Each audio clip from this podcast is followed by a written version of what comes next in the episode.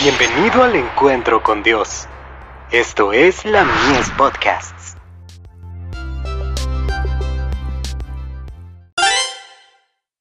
Hijos e hijas de Dios. La cruz y la obediencia.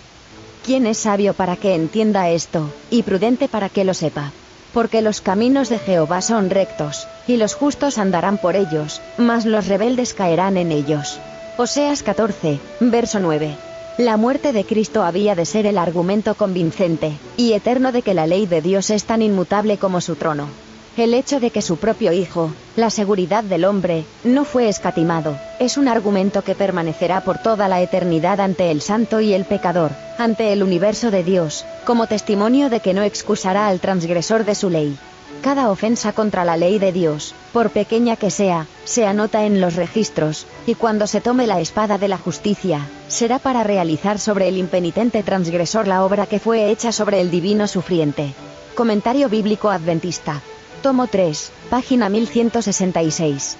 Por medio de la justicia imputada de Cristo, el pecador puede sentir que está perdonado, y puede saber que la ley no lo condena más, porque está en armonía con todos sus preceptos. Es su privilegio considerarse inocente cuando lee en cuanto a la retribución que sobrevendrá al incrédulo y al pecador, y piensa en ella. Se acerra por fe de la justicia de Cristo, y responde con amor y gratitud al gran amor de Dios, manifestado en el don de su Hijo unigénito, quien murió a fin de sacar a luz, la vida y la inmortalidad por el Evangelio sabiéndose pecador y transgresor de la santa ley de Dios, considera la perfecta obediencia de Cristo, su muerte en el Calvario por los pecados del mundo, y tiene la seguridad de que es justificado por la fe en los méritos y en el sacrificio de Cristo.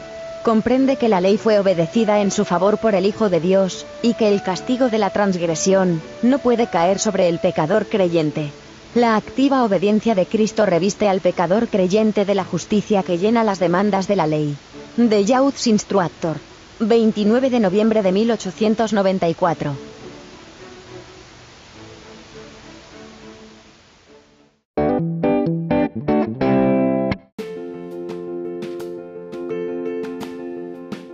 Visítanos en www.ministeriolamies.org para más contenido.